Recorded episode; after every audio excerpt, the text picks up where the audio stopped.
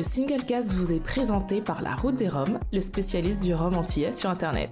Rome Bocaïdou.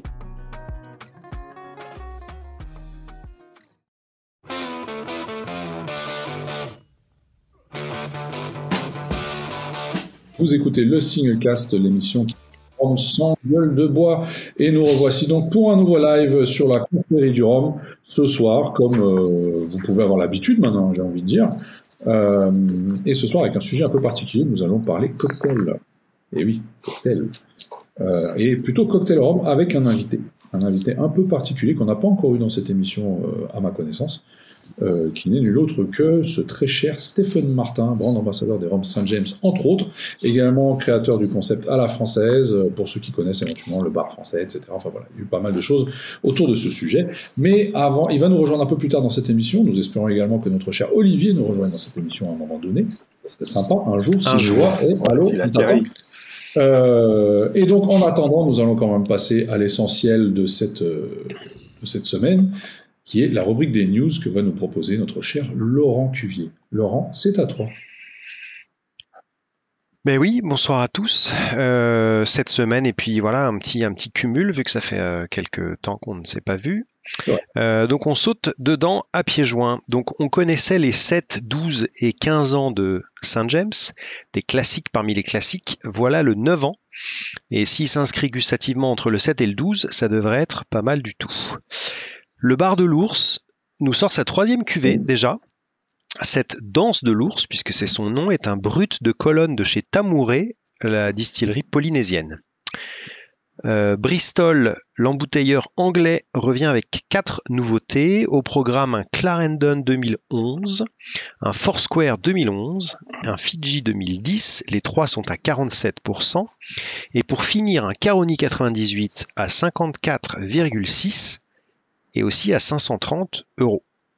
Les Idodo, le rhum de mélasse de l'île Maurice, euh, monte en gamme avec un XO. Il s'agit d'un assemblage de rhum d'un minimum de 13 ans, figurez-vous, et c'est toujours à 40%. Barbancourt, après la refonte visuelle de sa gamme, euh, propose un blanc à haut degré, et c'est donc avec 55% qu'il faudra compter. Euh, c'est toujours du pur jus de canne, à voir si celui-ci en aura toujours aussi peu le goût.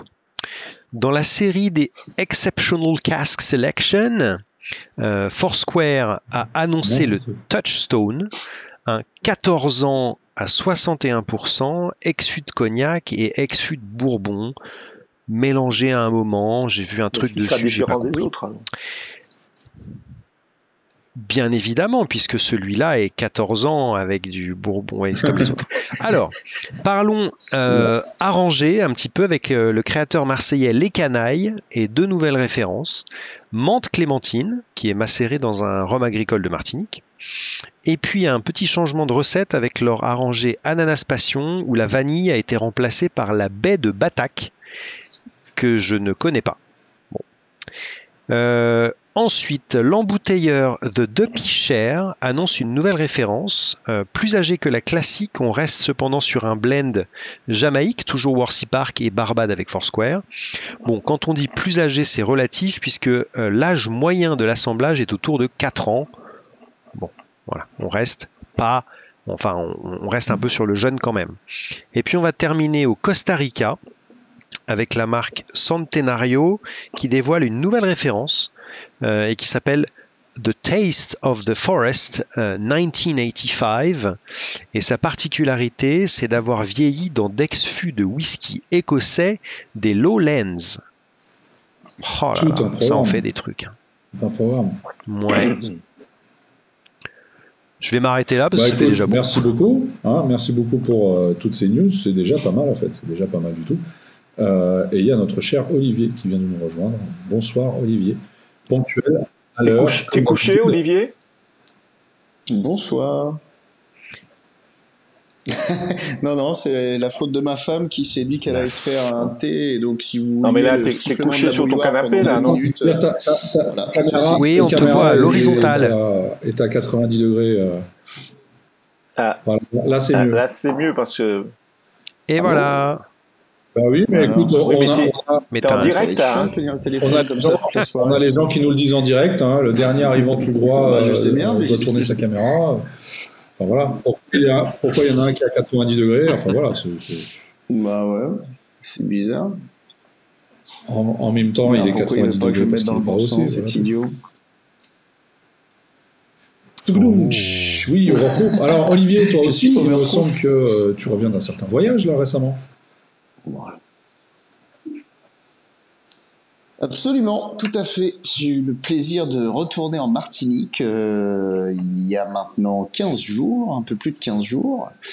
Et, euh, et c'était chouette. C'est tout. C'était bien chouette, ma foi. Quelle, quelle destination originale pour un amateur de Rome, dis-moi? Bah, pour être franc, je pensais pas y retourner si rapidement parce que j'avais eu le plaisir d'y aller avec Benoît il y a deux ans et on avait vraiment bien, bien, bien euh, euh, fait euh, de, de- du spi tourisme, on va dire. Et, euh, et c'est vrai que bah, finalement, euh, on s'est dit tiens en famille, ça va être une autre façon de, de, de voir la Martinique à travers les chais. Je crois que tu étais allé pour les, les pour les chansons du carnaval, pour découvrir les ça, chansons du carnaval. seule on a Absolument, tout à fait. la, légèreté, effectivement, euh, des paroles du carnaval, leur côté Eh ben, écoute, pédagogique très- aussi. Alors comme Non, voilà, c'était chouette. tout petit peu, c'était quand même. chouette. Bon, je me suis quand même intéressé au rhum, hein, je vous rassure. que tu avais raté. Oui, oui, oui. Des petites nouveautés que j'avais ratées et autres, euh, c'était chouette. Alors, euh, comme je l'ai dit en début d'émission, cette émission va tourner pour la première fois, il me semble, autour du, de l'univers des cocktails. C'est une idée qui nous vient donc d'Olivier et de Laurent, qui sont venus en disant bah, Tiens, on parle jamais de cocktails. euh, pourquoi on parle jamais de cocktails Euh, On veut des cocktails. Moi, je sais pourquoi on parle jamais de cocktail, mais peut-être nos auditrices, nos auditeurs ne le savent pas. Parce qu'il me semble que c'est quelque chose auquel tu t'es intéressé un peu plus tardivement. Euh, pendant un temps, tu étais très euh, spi euh, euh, à tout cocktail prix. euh, Ouais, je me souviens, il y a quelques années. alors, ça remonte un peu, mais je me souviens d'une Ah époque où tu je disais. Oh non, je suis pas, je suis pas un maxi fan de cocktail. Ça n'a pas changé. Ça n'a pas À la rigueur, le old fashion. Voilà. C'est pour ça que je demande pourquoi à un moment. Non, ça n'a pas changé. Je suis toujours, toujours pas fan des cocktails. Euh, Non, il fait des exceptions, il fait des exceptions pour les petits ponches.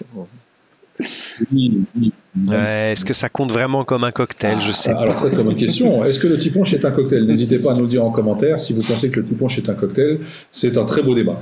Euh, en attendant, justement, on- comme je disais en début d'émission, et en attendant que Stéphane Martin nous rejoigne, euh, nous allons parler de, de cocktails à base de rhum. Et justement, je voulais vous demander si c'était quelque chose qui, qui vous d'abord, euh, est-ce que c'est quelque chose que vous consommez régulièrement ou pas? Parce que vous êtes amateur de rhum, certes, mais euh, est-ce que vous, buvez votre rhum vraiment que pur, comme je le fais, ou bien euh, un cocktail? Ah, attendez, je vous coupe. Monsieur Vous buvez a votre rhum a la comme vedette pur qui ou l'antenne, comme question. Voilà, voilà, on- nous sommes sauvés. Stéphane, pour ceux qui ne connaissent pas, brand ambassadeur de Saint-James est parmi nous ce soir dans cette émission du Cinecast en direct sur la confrérie du Rhum. Stéphane, comment vas-tu? En direct, en direct de ma chambre, en plus, imagine. on Pareil. jamais dans ta chambre. Les gars, on se fait une soirée intime sur mon plumard. Bonsoir, Bonsoir, monsieur. monsieur. Vous allez bien? Très bien, très bien. Bonsoir, bonsoir. Alors naturellement, je me suis posé la question, mais qu'est-ce que je vais vous faire boire, bande de grands professionnels alcooliques que vous êtes? Et, et, et, et j'ai trouvé la réponse. Alors, alors c'est là. Euh, alors je pourrais mettre un peu de lumière et, et on va même faire un pairing. Ceci n'est pas un tiponche. Pourtant, ceci a bien un zeste de citron vert à l'intérieur, précisément très sec. Ceci est une variation d'un cocktail que vous connaissez peut-être, un grand classique qui s'appelle le Gin and It. Est-ce que vous connaissez les garçons? Absolument pas. Vous connaissez le Sazerac Oui, mais- ou pas? Ça vous parle le Ça Sazerac? Oui. Vous connaissez cette Ouais. petite astuce qui est de d'abord naturellement rincer le verre à l'absinthe. Sur des verres de pré-prohibition, naturellement, le mot cocktail s'emploie, je précise d'abord, c'est important de le rappeler, uniquement si on ajoute du bitter. Ah. Vous avez 23 familles de boissons mélangées, écrites dans ce livre historique de 1862, La Bible du bar, le fameux grand-père fondateur, Jerry Thomas. Ça, c'est l'original qui m'a coûté un divorce. Putain, tu as prononcé le, nom- le mot magique. le monoble, tu sais, celui, que- vous, tu sais, il y en a qui te disent, ah, j'ai fait deux enfants, donc je suis normal. Ah, moi, j'ai divorcé deux fois, les mecs, je strike. Donc, très sérieusement, hein, très, je suis dans les standards, excusez-moi. Donc, très sérieusement, pour rappeler l'histoire, la définition d'un cocktail, c'est spirits of any kind, sugar, water and bitters. Ça, c'est la base historique, 13 mai 1802. On retrouve d'autres définitions, le 6 et le 7, mais là, on va pinailler, c'est pas l'heure. C'était un lundi, il faisait beau, mais on n'est pas sûr, peut-être qu'il pleuvait. Ce qui est important de rappeler, c'est juste que la notion de cocktail vient du mot de, de l'ajout de bitter. Mhm. Donc, quand on va parler de rhum cocktail, citez-moi le seul rhum cocktail qui a du bitter dedans. Bah, le Planter's Punch. Euh, bah, le Ah, bah le n'a pas de bitters dedans. Old fashion éventuellement? Ah, tu vois, j'avais tombé Le dans le piège. Alors, Old Fashion. Mais oui, c'est normalement cherche-moi pas avec recette- du, du rhum, ouais. Mais, mais cherche-moi une recette de Old Fashion sur un rhum compliqué à trouver. Ouais.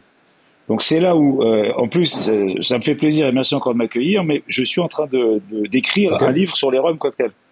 Ah bah ça tombe bien. parce que j'aimerais bien. Ah, bah, tu vois. Bah voilà, c'est un peu ça, tu sais, euh, charité bien ordonnée. en fait, ce qui m'importe, c'est de, si tu veux, de servir à la fois le rhum agricole dans sa culture. Et là, je pourrais parler de Saint-James. Je t'ai envoyé, euh, Benoît, un document. La méthode d'Émile. Il y aura peut-être des slides, tu vas illustrer le propos. Mais sinon, tout simplement rappeler. Donc, je répète. Avant le fameux mot cocktail, l'espèce de cloche qui va tout englober, à la base, c'était juste une sous-famille parmi 22 autres. Et à partir de là, Mm. comme c'est easy, je vous rappelle le market à l'américaine, ça doit être easy to, easy to understand, easy to understand. Donc ça fait cocktail. De là se crée plein d'histoires et de là paraît le mot, euh, le, le mot finalement phagocyte toute la culture qu'il représente, Mhm. qui je rappelle est la culture des boissons mélangées. Si vous cherchez le mot cocktail, ça n'existe pas, c'est mixed drinks. Mais dans mon travail sur le bar français, c'est la même chose, on parle de boissons mélangées. Et dans les boissons mélangées, on met le cocktail. Donc je reviens à ce que je me sers là, j'ai envie de me faire un verre qui soit pas un tiponche parce que il y a plein de choses à dire sur le tiponche et sur l'art, excusez-moi monsieur Gitani, d'anoblir enfin le tiponche Ah. véritablement dans la technicité, dans les assemblages, dans les choix de sucre, dans les assemblages de sucre, dans il y a, il y a tellement à dire finalement, ça peut devenir très très perfectionniste. Euh, maintenant, qu'est-ce que j'ai? Donc Gin in It, donc est un cocktail et se faisait à base de gin et on rinçait comme un Saint-Zrac Ok. le verre au bitter. Ah. Pour pas le citer, j'en ai ramené une de ma petite collection, je vous ai un Angostura des années 40. Donc, on rinçait le verre à l'Angostura et on y versait du gin. Un des cocktails les plus faciles à louper. Et pourtant, a deux ingrédients. Parce que si c'est mal dosé, bon courage. Ouais. Ça va pas être terrible. Ouais. Donc, moi, je me suis fait ce soir, non pas un gin in it, et c'est pour ça que je voulais illustrer de qu'est-ce que je pense du rhum cocktail aujourd'hui, c'est qu'on en est au bal du ciment. Ok. Et, et que si on sort du, euh, si d'abord on accepte de reprendre notre culture, et là pour y aller, il y a des mecs avant moi qui ont fait le boulot extraordinaire, euh, euh, et j'ai amené quelques bouquins pour aussi, oui, j'en parlerai. Euh, mais derrière, un gin and it classique dédié au gin, servi avec un agricole, là j'ai pris 56.5 avec auto-promo, je vous annonce en avant-première que je vais présenter mon deuxième bitter, que j'ai fait un bitter aux fruits. En deux secondes, j'ai un gin and it qui sert le propos du rhum, je suis pas allé mettre de, excusez-moi, de la cannelle sur un rhum blanc, ça servira à rien. C'est pas le propos. À partir de là, j'ai fait un bitter euh, vraiment euh, ananas, mort, nanana, qui sert le rhum blanc, qui va rajouter une complexité aromatique du fruit et qui va rentrer dans le profil aromatique du rhum blanc. C'est pourtant un verre de Attends, pré-prohibition. donc là, tu as À utilisé deux rhum ingrédients. Alors là, j'ai utilisé d'abord Ouais. mon bitter, j'ai rincé le verre au bitter, celui que j'ai là. Ensuite, j'ai versé un, allez, 4 centilitres, parce que je restais sobre quand même, messieurs, consommation responsable. hein. J'ai versé un 4 centilitres que j'ai fait tourner dans le verre pour récupérer un peu du bitter, et j'ai fait un très léger zeste sec de citron vert. Et ça, pour moi, ça peut devenir demain un classique très élégant, parce que euh, le sucre n'est pas forcément mon ami tout le temps. Mhm. Et, et si le bitter est bien sélectionné en profond du profil aromatique du rhum, c'est super complémentaire et ça devient super bon. Je précise, c'est pour les gens qui aiment les choses Alors, sèches. après, C'est à mon Je, palais. je reviens sur quelque chose que tu as dit. Tu penses Oui. Maintenant, je, je, je termine le pairing parce que j'aime bien compliquer les choses.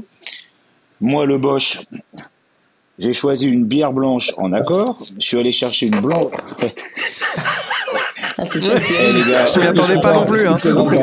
Non, mais vous le connaissez pas, vous le connaissez pas. Est-ce que vous connaissez, Quel génie est-ce que vous connaissez un- une tradition de consommation américaine et allemande qu'on appelle le Bollerman Ça vous parle ou pas, les gars?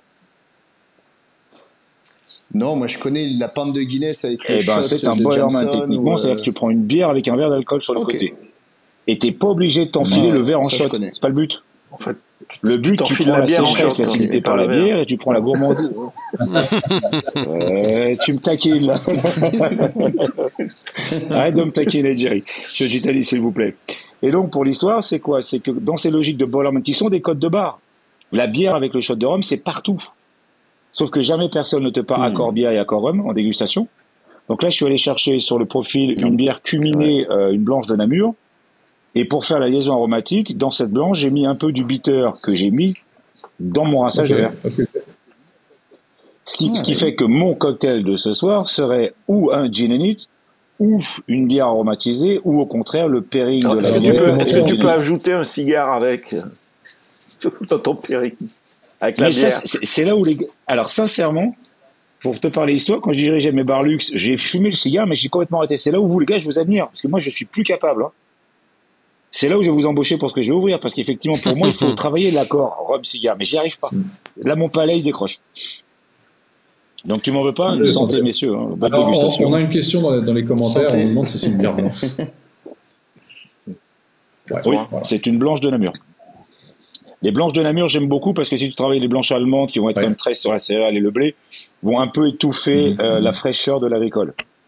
Alors qu'une blanche très légère, très aérienne au cumin va au contraire pousser Mhm. l'agricole et, et rentre en complémentarité. Là, c'est ce que j'appelle bizarrement, ça peut, ça peut paraître bizarre, mais le cumin sur le, le rhum agricole, ça fonctionne très bien. Et pour moi, quand je rentre dans un bar aujourd'hui, un bar qui se dit bar à rhum, tu vois, je veux ça. Je veux pas qu'on me serve une, une comment ça s'appelle, Nikazi ou je sais pas quoi, une, une japonaise euh, sans profondeur avec la puissance Mhm. aromatique d'un 56.5. Ninkasi, c'est lyonnais. Pardon, Nikazi. Oh, quand même, on va pas. Bon, voilà. Mais j'ai besoin de, tu vois, d'aller plus loin là-dedans. Et mais bizarrement, il y a quelque chose qui me plaît beaucoup. Je sais pas, parce que dans ces bières-là, tu as une typicité légèrement, ça peut paraître bizarre, mais laiteuse en finale. Mhm. Et ça accombe bien aussi le rhum agricole sur le côté umami? Mais je reviens au cocktail. Donc ce soir, ça serait un non pas gin and it, mais it. Stéphane, je voulais revenir sur l'o- l'origine du mot cocktail. Il me semblait que- qu'à une Oui. époque, tu, tu- tu avais dit que ça venait de, du mot français cocktail, qu'un Français avait mis au point et que Alors, c'était- ça ça, avait ensuite donné le nom cocktail aux, États-Unis. nous n'irons pas là. Nous Alors, mesdames et messieurs, on va commencer la conférence. Asseyez-vous, je vais vous, ça va être bien chiant. Servez-vous un grand verre. Servez-vous un grand verre. Je fais 6 heures, si vous voulez. Moi, j'ai fait 3 heures et demie avec les Polonais hier, si tu veux. Non, alors, il y a plein de choses à dire. Mais effectivement, dans mes recherches sur le bar français et la création d'à la française, j'ai trouvé au XIVe siècle le mot coquetel. Je vous rappelle aussi qu'au Canada, il existe le mot coquerel, ce qui n'est pas la même chose, c'est une maladie vénérienne. Antilles, il y a- Donc, je me suis dit, nommer une boisson. Parfois, l'un peut Voilà. amener l'autre. Ouais, oui, oui, oui, je- mais tu vois, je me suis dit, Au quand j'ai créé ça, quand la française, je me suis dit, la- Oui, voilà, bah, continuons. oui, probablement. Donc, euh, en fait, pour l'histoire, donc à la base, le, euh, il faut comprendre dans la création de la culture cocktail qu'il y a deux écoles. La première, parce que là on remonte à loin, c'est quand se crée la Nouvelle-Orléans. Comme se crée la Nouvelle-Angoulême, c'est-à-dire Nouvelle-Orléans et New York. École française. La Nouvelle-Orléans, c'est l'introduction du rhum et c'est l'introduction du cognac qui devient brandy. New York, c'est les juifs protestants. Donc là, il est hollandais. Donc là, tu rentres par, le, par la Genève. Ça fait deux codes, deux écoles de consommation totalement différentes dans le rapport au boire. Je tiens à rappeler que l'alcoolisation massive est faite par les Hollandais, qui récupèrent tous les invendus de vinasse, qui les distillent pour commencer à faire de l'alcool fort. Et on passe d'une alcoolisation légère à une alcoolisation massive. Ça, c'est l'histoire de, de l'alcool. Donc, quand tu travailles le cocktail, historiquement, il est emmené dans les bateaux au XIVe siècle. Donc, dans mon bouquin, je, qui s'appelle Le bar français pour le coup, je raconte l'histoire du mot cocktail. J'ai tellement, il y a au moins une dizaine d'histoires. Ouais. Mais sur la source française, c'est le XIVe siècle, c'est le mot cocktail. Comme chez nous, pour info, je rappelle que euh, le tennis, c'est un jeu de paume historiquement.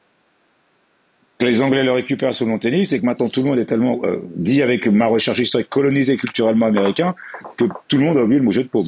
Mais c'est exactement la même chose. Je, je reviens par rapport à un truc que tu as dit euh, tout à l'heure. Tu dis qu'on en est qu'au balbutiement. Et c'est bon, les gars, c'est vraiment bon.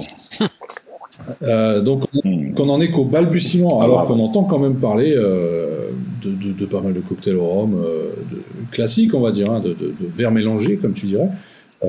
De sauce De cocktail au rhum, Mhm. de plus en plus de bars spécialisés. mais je veux dire même, euh, euh, allez, on va dire il y a 20-30 ans, euh, les mojitos, les daiquiris, euh, beaucoup plus vieux encore, euh, qui sont faits à base de rhum, Mhm. on en parle, c'est important. Donc ça fait quand même plusieurs décennies qu'on parle de, de, Alors, on- de, de- de verre euh, mélangé au rhum. Or, tu dis qu'on en est qu'au balbutiement. Ouais.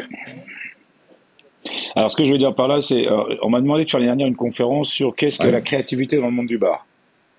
Et je lui- et j'ai nommé ça, c'est le manque de mémoire. et là, on m'a dit, mais comment, qu'est-ce que tu veux dire? Je dis, bah, c'est facile, c'est comme la mode. Comme les gens oublient tout, Tout revient. Mhm. Ouais. tout revient. Qu'est-ce que aujourd'hui le cocktail au monde? Si tu l'analyses, l'histoire du cocktail, je vous la fais, ce que je fais en conférence, que je ferai là pour le tour, ça fait ça.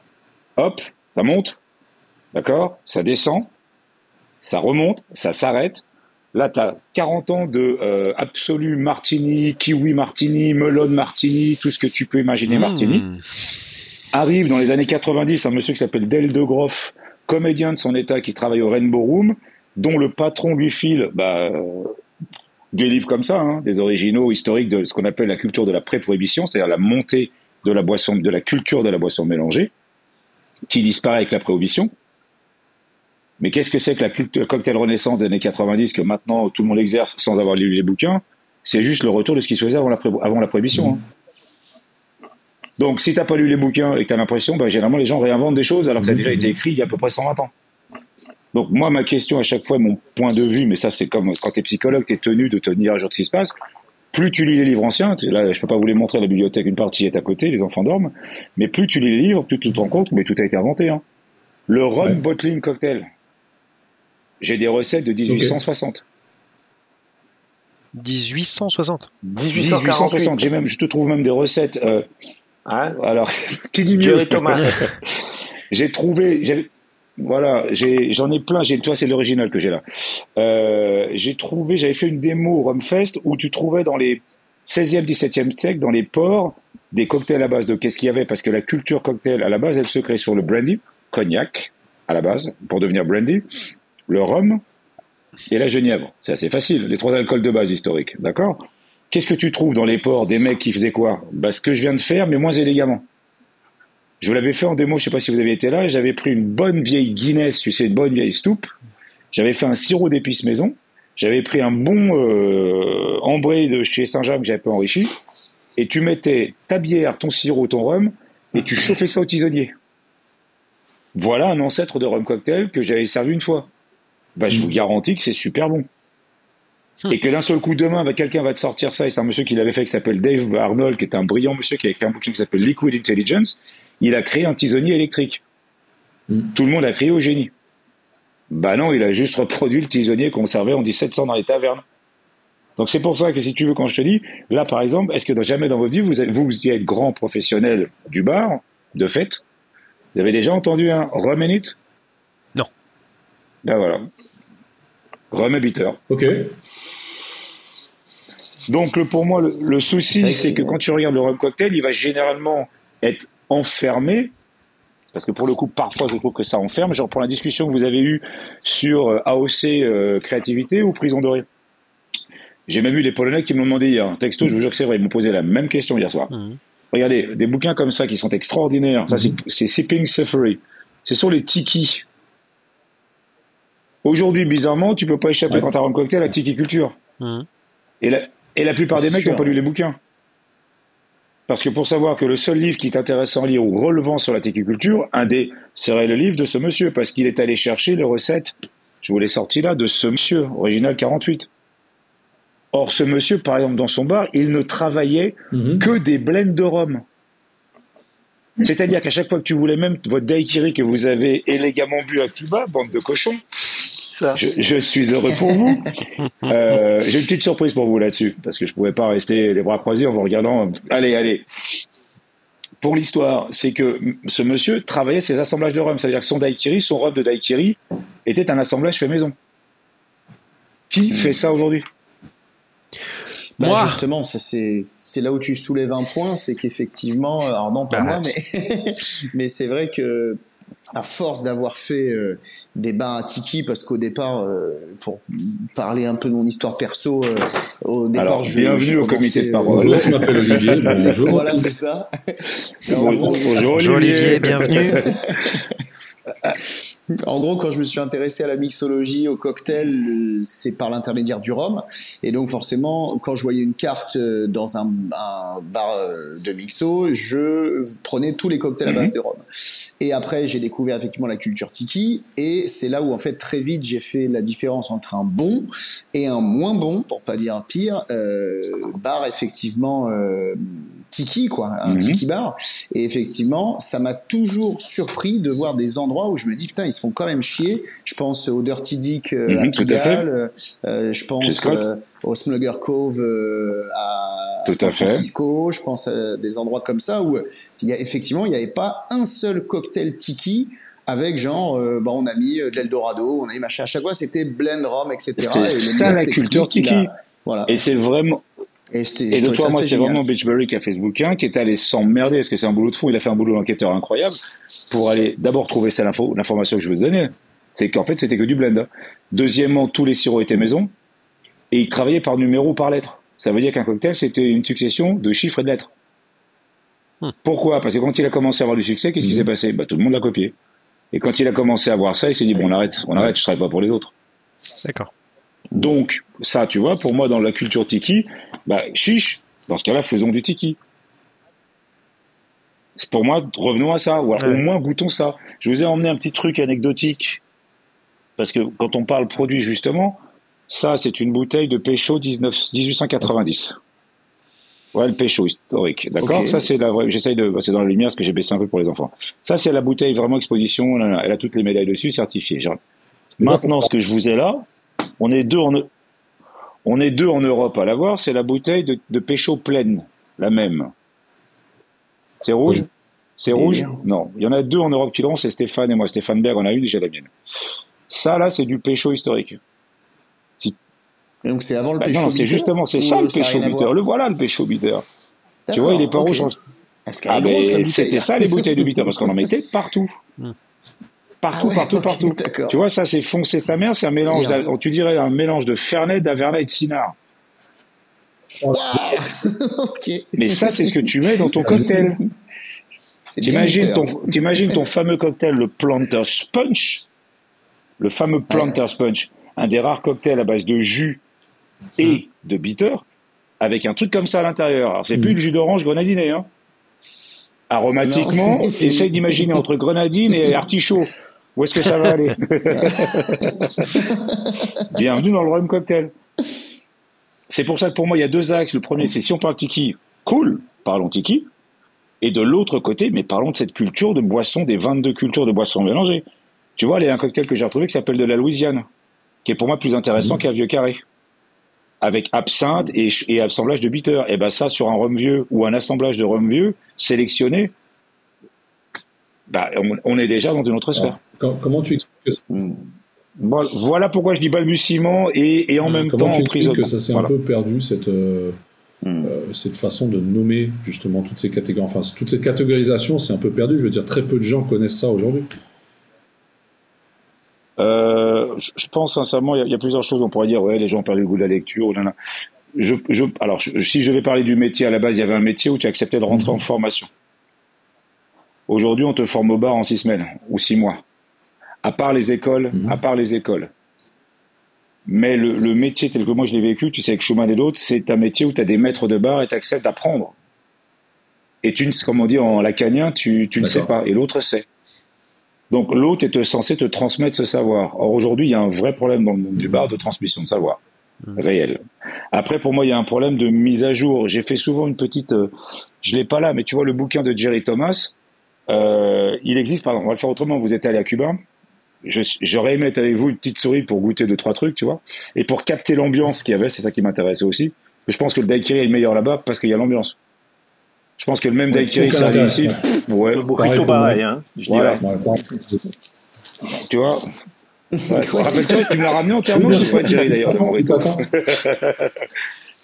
Non, mais tu vas rire, mais pour la petite histoire, vous avez certainement goûté le, le daiquiri d'Hemingway. Ce brave homme, paix à son âme, avait un problème, c'est que quand sa femme est morte, il en a eu Mhm. un peu plus rien à faire de tout. Donc son alcoolisme euh, notoire, il l'a effectivement laissé agir en roue libre. Pour la petite anecdote, il ramenait ses daiquiris là en thermos à la maison pour finir d'écrire. Petite anecdote de bar, quand tu goûtes la, la prochaine fois que vous allez goûter un papier moi, dites au barman, vous pouvez me le mettre en thermos s'il vous plaît? C'est comme moi avec le blog, sinon j'arrive pas. d'accord, d'accord, oui, c'est vrai. Donc il y, a plein, il y a plein de choses, problème de transmission, problème de culture, problème. Est-ce qu'aujourd'hui, euh, je peux en parler avec Saint-James je, je suis l'ambassadeur. J'ai découvert, c'est ce que je t'avais envoyé, excusez-moi, un livre que je merci, que j'ai découvert parce que si on veut parler de culture cocktail, on va parler de marque. On va parler de rhum. Je rappelle, il y a les trois grands alcools étaient le rhum, était le cognac et, était la, Genièvre. Il devient gin. Saint-James a une culture cocktail dès 1889. C'est pas une blague. Ça veut dire qu'aujourd'hui, tout le monde veut faire du cocktail parce que tout le monde veut attaquer le marché du cocktail. C'est un marché. Mmh. On connaît le, spectre, on sait qui en boit, qui en boit moins, on sait, on sait qu'il est en devenir, en expansion. Mais dans les marques historiques, par exemple, une des marques historiques, c'est Santa Cruz dans la culture cocktail. Mais pas le Santa Cruz qu'on connaît. Mmh. Une marque d'avant, parce que Santa Cruz qui est créé, créé présenté aujourd'hui est de 1918. Donc, je retrouve du Santa Cruz cocktail chez, euh, chez euh, euh, comment dirais-je, chez mon ami, ici, en 1860. Un des plus grands cocktails que je vous recommande de boire, parce que j'ai rien contre un morito. Je préciserai maintenant que pour moi, le morito, obligatoirement, devrait se faire à l'agricole. Là, pour le coup, je vais pas parler cocktail, je vais parler science. J'ai parlé, j'ai parlé arôme, j'ai parlé arôme lourd, j'ai parlé dilution. Aujourd'hui, si j'ai un alcool avec euh, dû à la distillation continue, avec une concentration aromatique, l'eau aide à la libération des arômes. Si j'ai déjà peu d'arômes, bah, l'eau noie les arômes, donc il reste pas rien à boire. Mhm. C'est le problème d'un daiquiri contemporain. Si tu fais un daiquiri au shaker, je rappelle que là encore, le daiquiri, à la base, il se faisait au pichet. Ça n'a rien à voir avec ce qu'on nous sert aujourd'hui. Là, ce qu'on nous sert, c'est l'évolution d'une société hygiéniste qui fait à chacun et individualiste qui fait à chacun son verre. Eh ben, tant mieux, ça veut dire qu'ils respectent la culture. C'est bizarre que si eux, les Cubains, te disent que ça se fait picher, les Européens ne te le servent qu'en mode individuel. Est-ce que c'est un pichet par personne Ça, ça en fonction de. ça dépend du Je rappelle qu'il y a deux choses, il y a deux raisons, enfin, il y a, il y a trois raisons qui font qu'une personne rentre dans un bar la joie ou, ou la mort. Mm, c'est pas faux. C'est la règle. Et le fonds de commerce d'un bar après 22 heures, c'est la, misère sexuelle masculine. On va sur cette vidéo. Oh, bah, bienvenue les amis. Merci, bonne soirée, vous, vous, avez fait le tour du monde des, des bars, vous voyez très bien qu'après 22 heures, il y a une forte concentration masculine. C'est pas faux. C'est vrai. Je ne sais pas, j'y suis jamais, moi. eh bien, nous sommes heureux d'apprendre que tu es épanoui. On, s'en va avant 22 heures. Partage-nous ton bonheur et ta recette. C'est ça, c'est ça. C'est ça, c'est ça. ça. Donc, non, ce qui est important, c'est que si tu veux, tu as, tu as une évolution de société, ça se mhm. retransmet par le cocktail. Et à partir mhm. de là, ce qu'on appelle l'individualisme, bah, tu le vois avec le fait que historiquement, les produits cocktails sont des ponches.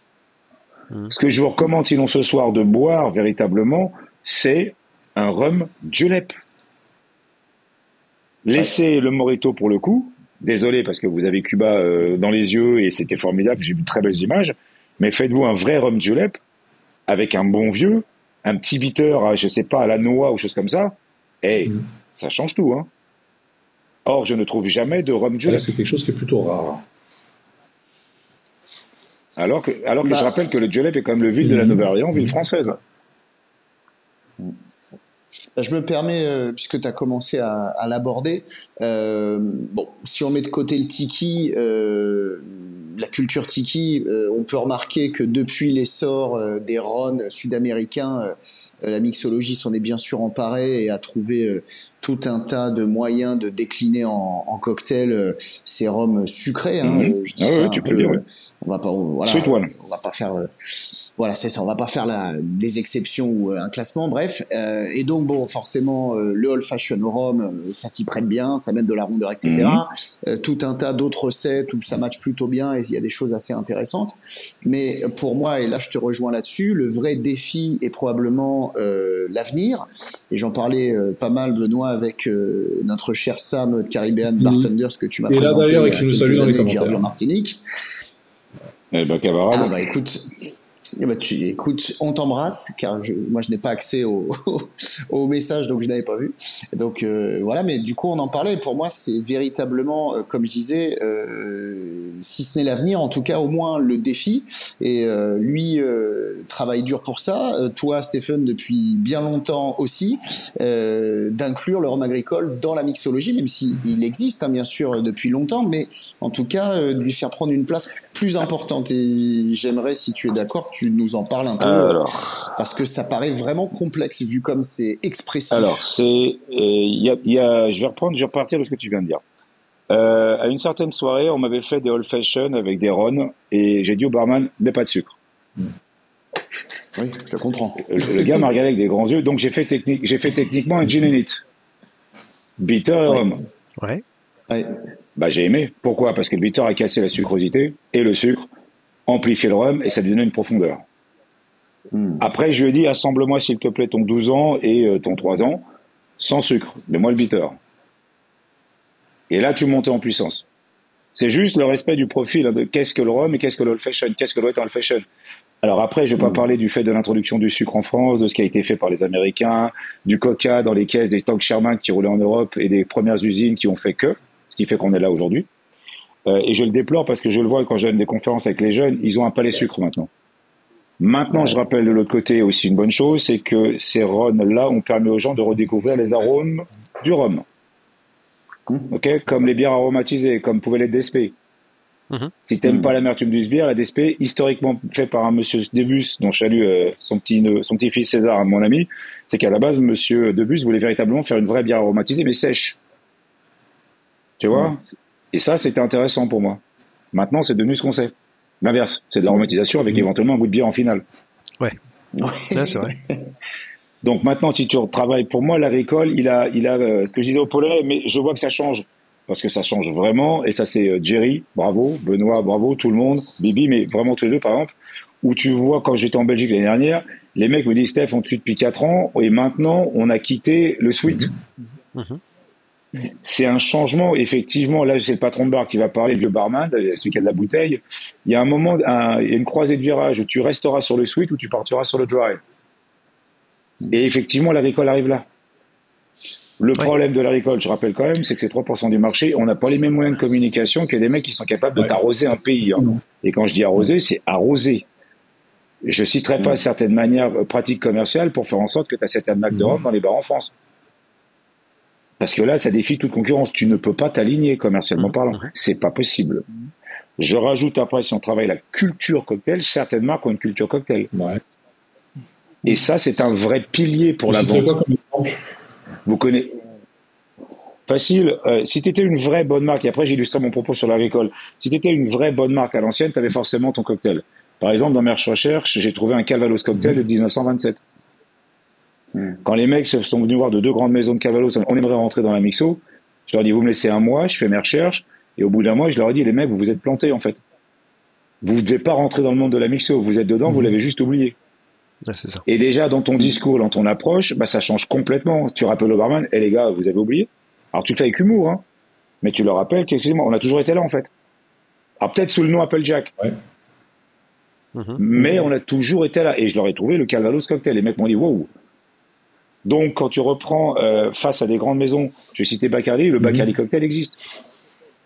C'est un vrai cocktail. Alors là encore, faut le savoir, il y a des controverses sur les créations de cocktails. Juste, Anecdote de barman, bienvenue au bar les gars, je remets, une tournée. Excusez-moi, c'est un bar, j'ai un chiffre à faire. Euh, c'est très simple, le Bacardi Cocktail a été statué dans la cour d'arrêt de New York en 38 que tout Bacardi Cocktail était fait parce qu'il y a du Bacardi dedans. Et le fameux Bacardi Cocktail avec de la grenadine, historiquement, c'est pas du tout, c'est un daiquiri. Classique. Donc, des maisons ont leur culture. Le Myers Rum, on dit, a été créé, dit-on, et c'est pour ça que tu trouves la recette, pour le Plantain Sponge. Et ce profil aromatique de rhum spécifique a été créé pour le cocktail. Ça, c'est imparable en termes de vente. Je vais pas citer Gosling avec euh, les, exactement les Bermudes, mais je tiens à rappeler le dosage. Normalement, c'est moitié-moitié. Hein. C'est vrai? Eh ouais, normalement, c'est la moitié. C'est pas un float, hein, c'est pas un petit nuage. C'est C'est un Ah flou. là, c'est bonjour. J'avais prévu de, de rien faire ce soir, c'est ça, c'est ça. Tu- Tu, tu- Au comprends, tu comprends, tu comprends le nom Dark and Stormy. Faites gaffe parce qu'ils Ouais. vont faire n'importe quoi les, les Gremlins là au bar. Mhm. Je reprends la logique. Donc, quand l'agricole aujourd'hui, qui était le rhum de verse, et c'est important de rappeler, je sers à ça dans mes recherches, j'espère. Euh, je l'ai envoyé à Benoît s'il veut le montrer. En 1889, un Français formé, euh, je pense à New York, mais c'est très compliqué de trouver la traçabilité de ce monsieur, écrit un livre où il dit, excusez-moi, le rhum de mixologie, c'est Saint-James. Et il te fait dedans euh, un rhum Saint-James Fizz, un Golden Fizz au Saint-James. Il te fait un, ce que je trouve beaucoup plus intéressant qu'un Old Fashion standard. Voilà, c'est celle-là. Le texte commence par Nul doute de moi de douter de l'esprit de, de curiosité qui anime mes confrères limonadiers. Et ce mec te dit Saint-James. Ouais. Ça, c'est 1889. Donc, j'ai pour principe, moi, que si on commence déjà par chez nous à connaître notre culture de bar, à partir de là, bah, déjà, on la pratique. Et euh, dans mes recherches, j'ai mis en place et j'ai servi, ça vous dit, je le ferai au rhum sec, je sers ce cocktail qui est le perfect, que j'ai appelé le perfect avec Séverin, ça du Séverin si tu regardes, qui est le perfect Saint James, qui est en fait un old fashion à la française de 1889. Et là, c'est fait à l'agricole. Et en plus, je peux m'amuser, agricole blanc ou agricole vieux. Et dedans, c'est absinthe, marasquin, deux bitters.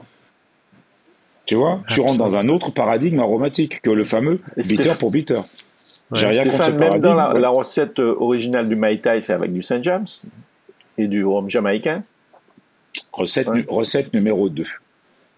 Ça, c'est c'est Yann à qui je le dois, mais j'avais travaillé sur les tikis, je l'avais trouvé, mais c'est lui qui me l'a renvoyé. Effectivement, euh, à l'époque, il faut. Je vais casser un mythe.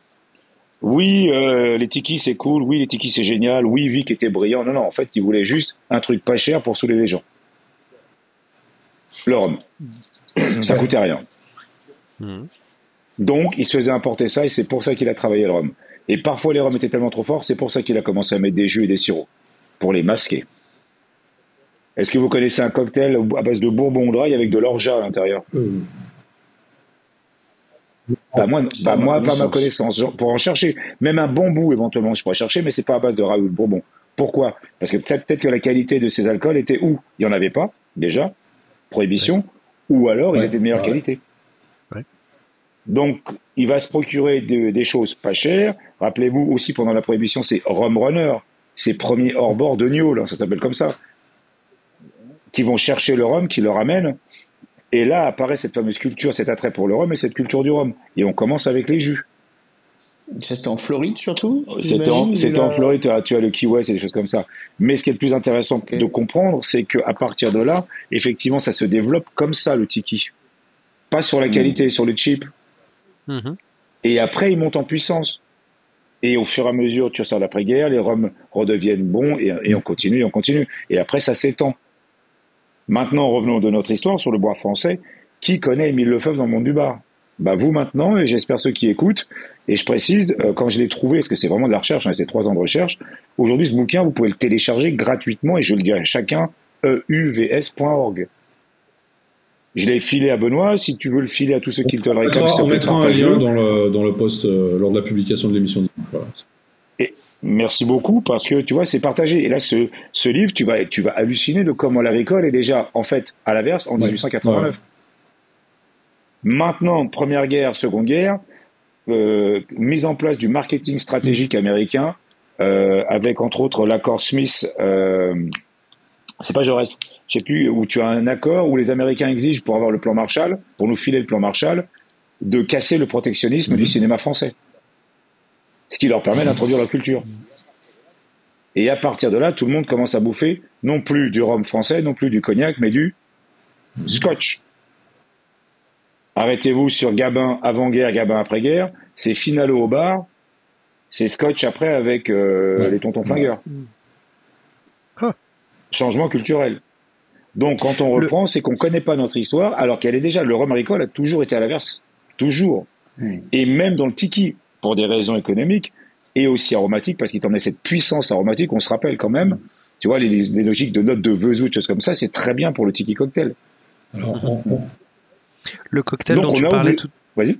Le, cocktail dont tu parlais tout à l'heure avec les, les, deux bitters euh, de l'agricole, tu, vas le faire au Rumfest, c'est ça En fait, il est déjà, si tu veux, il s'appelle maintenant le Perfect Saint James. Ouais. C'est vraiment un assemblage. Parce qu'en fait, parce que juste pour rentrer dans le détail, quand tu étais bon, tu es une marque connue, de quel que soit le spiritueux, bah, tu avais ton cocktail et ton cocktail mhm. improved, c'est-à-dire amélioré. Et moi, ce que j'ai fait, c'est que j'ai, en fait, ça, aurait été trop compliqué en conférence de dire je vous fais goûter le classique puis je vous fais goûter l'improve. En fait, j'ai synthétisé les deux sous le nom perfect. Donc, si ça vous dit, je vous en fais la prochaine fois au Rumfest, je prévois un peu de marasquin et je vous le fais. C'est, c'est, ah bah, en fait, c'est quoi? C'est un old fashion hyper gourmand et hyper riche. Ça tombe bien, c'est ce que je dis, c'est ça mm. le bois français. Reprends la création d'un old fashion historique, bah, la vie de cowboy, elle est pas terrible, hein, 35 ans d'espérance de vie, grosso merdo. Il euh, n'y a pas de pharmacie tous les 100 mètres. Tes alcools sont frelatés. Qu'est-ce que tu fais quand tu as un alcool frelaté bah, Tu mets du sucre, on connaît bien. Et comme tu n'as pas de pharmacie, bah, tu essaies de trouver des expériments, des élixirs de plantes. Hein, L'histoire du bitter, c'est ça à la base. Et t'en mets dedans. Donc ça te permet d'oublier, entre guillemets, ta vie de... Voilà. Merde. Voilà, tu l'as dit pour moi. Et de l'autre côté, ça te permet de goûter un truc que tu penses te faire du bien. Par les plantes. Alors, je, ça, c'est un old fashion de cowboy. Est-ce qu'on a le droit en France d'avoir un old fashion? Bah oui, parce que dès 1889, old fashion en France était beaucoup plus intéressant aromatiquement. Maintenant, je précise, j'ai créé le bitter Saint-James pour justement avoir un bitter qui serve en plus le profil du rhum. Or, quand tu fais pour moi des bitters uniquement, je vais pas citer une marque qu'on connaît tous, mais à un moment, la cannelle, ça suffit, quoi. Hmm. Cannelle pour tout le monde, euh, buvez, euh, buvez, ceci est mon sang, quoi.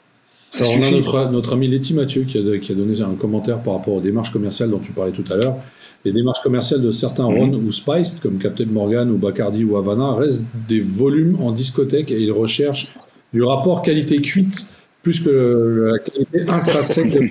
voilà. Jolie formule, jolie formule, Mathieu, très très jolie formule. Mais même au-delà de ça, non, non, c'est faut accepter que là, c'est ce que je disais en polonais. Rappelons-nous tous quand même qu'il y a 100 euh, ans, le rhum agricole était le rhum mhm. le plus vendu au monde, et que maintenant nous sommes 3-4% max, quoi. Alors nous sommes le plus qualitatif lentement, c'est ce qu'on travaille, c'est ce que surtout, merci euh, Jerry et d'autres qu'on créé dès 73, parce que sinon on serait carrément plus là, hein. ça serait même pas la peine d'en parler. Hein. On pourrait pas sortir du cheap rum, on serait toujours plus cher avec du cheap que ce que font les autres. Alors selon toi, l'avenir... À quoi sert la OC C'était ma réponse. À quoi sert la OC À ça. Alors selon toi, l'avenir du rhum dans le cocktail, ça, ça peut ressembler à quoi? Ben, c'est aussi simple. Si, si, tu, pour synthétiser ce que j'ai juste dit, si tu, euh, si tu acceptes de retravailler le tiki tel qu'il est et pas tel que les gens l'ont réduit, petit A, euh, si tu intègres la vraie culture pré-prohibition au rhum, au service du rhum, bah, devant toi, c'est l'infini. Est-ce que justement ces recettes n'ont pas été adaptées à un moment donné, soit pour des questions de rendement, soit pour des questions de goût qui ont évolué avec le temps quand même? Euh, pour vendre du sucre aux gens, peut-être, je sais pas. Euh, et maintenant, un retour en arrière, est-ce encore possible? Je viens de le faire devant vous. On est, nous parlons, alors je précise, nous parlons à des gens qui sont amateurs de rhum. C'est ça. D'accord. Ceci est, ceci est un cocktail, oui, mais à un moment, je ne vais pas dire une révolution, mais à un moment, une prise de conscience, c'est pas 10 mhm. millions de personnes. Tu commences par 50, puis tu commences par 100, puis 200, et ainsi de suite, tu amplifies je vous invite tous à essayer de faire un gin Je vous le ferai si ça vous dit avec le bitter que je présenterai euh, en avant-première au Rumfest et on se fait tous des gin au 56.5. Mhm. Mhm. D'accord? C'est aussi simple que ça. Hein. Ça m'a pris. Ça fait avec plaisir. Rendez-vous.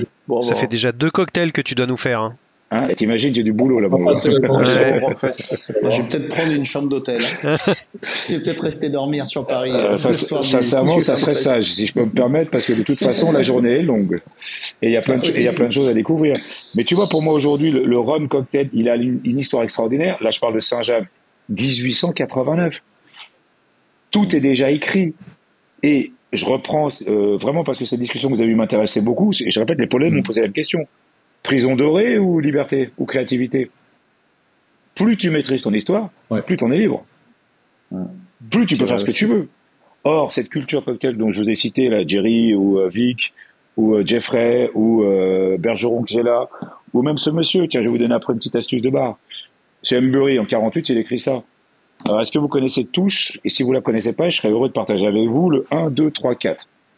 Est-ce que ça vous parle? Non. Non. Alors, il existe une, ce qu'on appelle une combinaison mathématique, la, la, la fameuse formule magique des proportions du, du rhum punch. Ouais.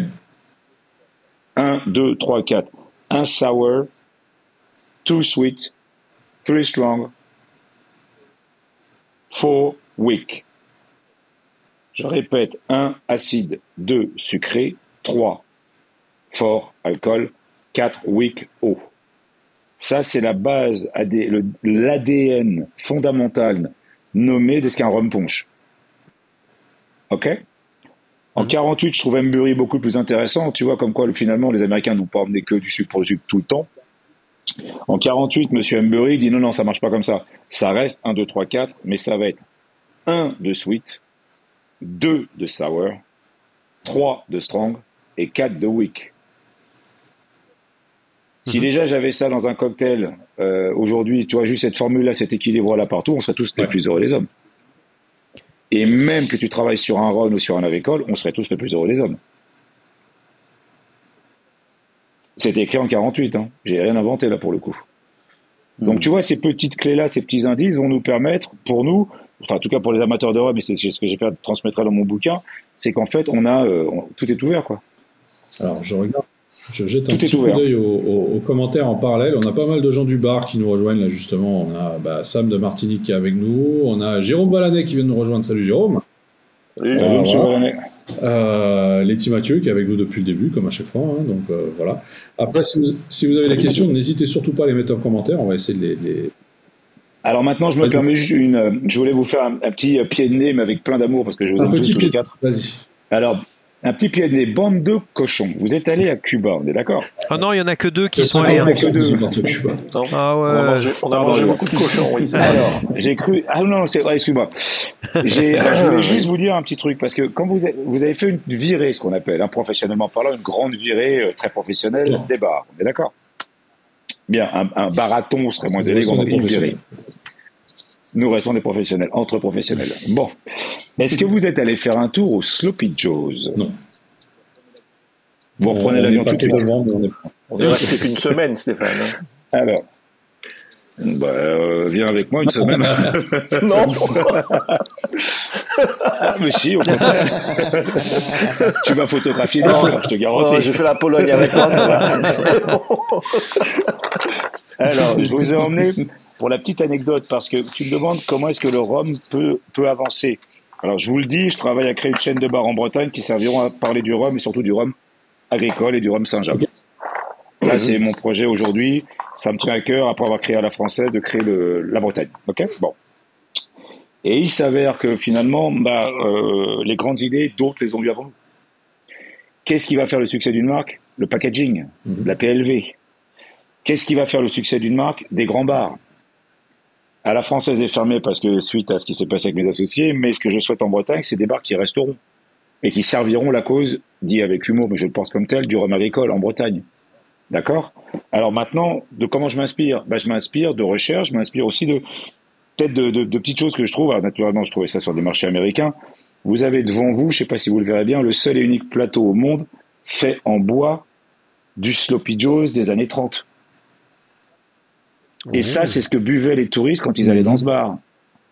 Ils buvaient là-dedans. Maintenant, tu vas me dire, c'est anecdotique, je précise, hein, c'est taillé, tu peux le voir, c'est Sloppy Joe's, taillé à la main. Imagine ton julep servi là-dedans. Il y a du cachet. Il y a du cachet, ça change ta vie. Est-ce qu'on peut faire ça en type de verrerie pour l'agricole? Ça serait pas mal déjà en France. Outil 1, réflexion numéro 1. Réflexion numéro 2, eh ben c'est ça. Le monsieur qui a créé le Sloppy Joe's était un monsieur qui s'appelait José Abial Otero. Ça, c'est une carte de bar de 34, celle-là, ou 35 34. Ouais, c'est ça, 34. Ça, c'est un outil de communication extraordinaire que tu peux emmener avec toi à travers le monde. Tous ces petits gestes mis bout à bout, avec le rappel de la culture du agricole depuis 1889 en ce qui concerne Saint-James, en deux secondes, avec peu de moyens, on peut Mhm. faire énormément. Et je tiens à rappeler une troisième astuce qui, moi, m'importe parce que c'est quelque chose que je- que- qu'un ami m'avait partagé qui s'appelle Stanislav Varna, ambassadeur mondial Nika. C'est au crayon qu'un Tchèque avait créé les passeports de bar. Oui. Je trouve toujours, si tu veux, dommage avec vous, vos voyages, que finalement les images sont là, mais on n'a pas forcément les recettes. Alors, euh, ce monsieur tchèque, directeur du Crillon à Paris, m'avait créé un passeport de bar qu'il offrait à ses très bons clients. Et quand vous passez un moment de bar, faisons-le tous ensemble. Je vous invite à ce qu'on le fasse. On crée ce passeport du buveur agricole, ou comment dirais-je, euh, du bon vivant et joyeux, joyeux compagnon de l'agricole, ok? Mhm. Eh bien, à chaque fois qu'il allait, il notait sur, à chaque fois que les gens allaient dans son bar et appréciaient un cocktail, il leur confiait, offrait un passeport et notait la recette. Si chacun des barman en France faisait ça, chaque client a sa recette de l'agricole, va dans le prochain bar et demande à ce qu'on lui serve le même verre. Le barman se dit, cool, je peux le faire, lui fait. Tu fais, tu lances une autorité d'agricole Mhm. sans les budgets market qu'on Ouais. n'aura jamais. Je rappelle David contre Goliath, 3% contre 97. C'est même pas la peine, comme dit un ami que j'aime beaucoup de Sun Tzu, l'art de la guerre, si l'ennemi est, si l'ennemi est plus fort, change de terrain. Parce que tu as déjà perdu sur le sien, c'est fini. Ouais, mais alors tu vois, j'ai l'impression que, bon, je sais pas si mon parallèle sera heureux ou pas, mais euh, je vois la- les bars de mixologie un peu comme les, les restos euh, étoilés, Mhm. c'est-à-dire finalement euh, euh, limité premièrement à une clientèle un peu aisée. Moi, j'ai plein de copains qui, euh, lorsque je vais à Paris, ne me suivent pas dans ces bars-là et je me retrouve euh, alors, tout seul. Ça, ça me dérange pas parce que du coup, je sympathise avec les barman et je parle cocktail.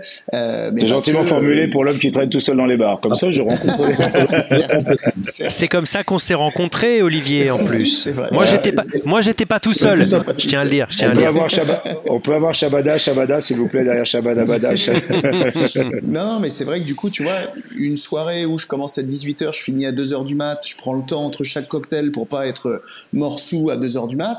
Au, fi- au final, la soirée va quasiment me coûter 100 euros parce que j'aurais goûté, euh, je sais pas, entre 6 et 8 cocktails. Euh, ouais, Et donc, c'est vrai que, premièrement, pour faire le parallèle avec les restos étoilés, il y a euh, déjà cette clientèle qui est quand même assez enfin qui, qui est plus aisée on va dire que ceux qui vont simplement prendre euh, je sais pas une pinte ou euh, ne Ouais. serait-ce que Mais même Euh, une pinte aujourd'hui à Paris, pour moi, le breton, quand je retourne, j'ai fait 19 ans à Paris, même une pinte après, aujourd'hui, je fais attendez les gars, j'ai pas prévu de craquer mon PEL ce soir. hein. c'est vrai que c'est comme ça Je savais pas que j'hypothéquais ma baraque, excusez-moi les garçons, là je... C'est Non, fini. Hein. Et attends, je rajoute juste une chose. Oui. Tu parles d'un truc qui s'appelle... Alors, et je dirais qu'il en faut pour tout le monde. Craft ne veut pas dire être bon, déjà. non ça c'est sûr Un craft cocktail bar, ça veut pas dire que c'est un bon cocktail bar, petit A. Mhm. Le tarot du 15 euros pour 15 euros, quoi qu'il arrive, ça se défend d'un côté. Moi, je préfère te dire, ça sera 19. Hmm. non mais de toute façon ça Parce que je préfère me dire, je préfère te dire, ça va prix des matières premières euh, C'est sûr Je Et je préfère enfin, sourcer. bah, bien moi, sûr Je, moi, je comprends pas certaines. Enfin, je comprends parce que c'est- excusez-moi, c'est mon métier le bar et les marges et tout ça et les ratios. Mathieu nous écoute. Mais tu vois, euh, on peut. Il en faut pour tout le monde.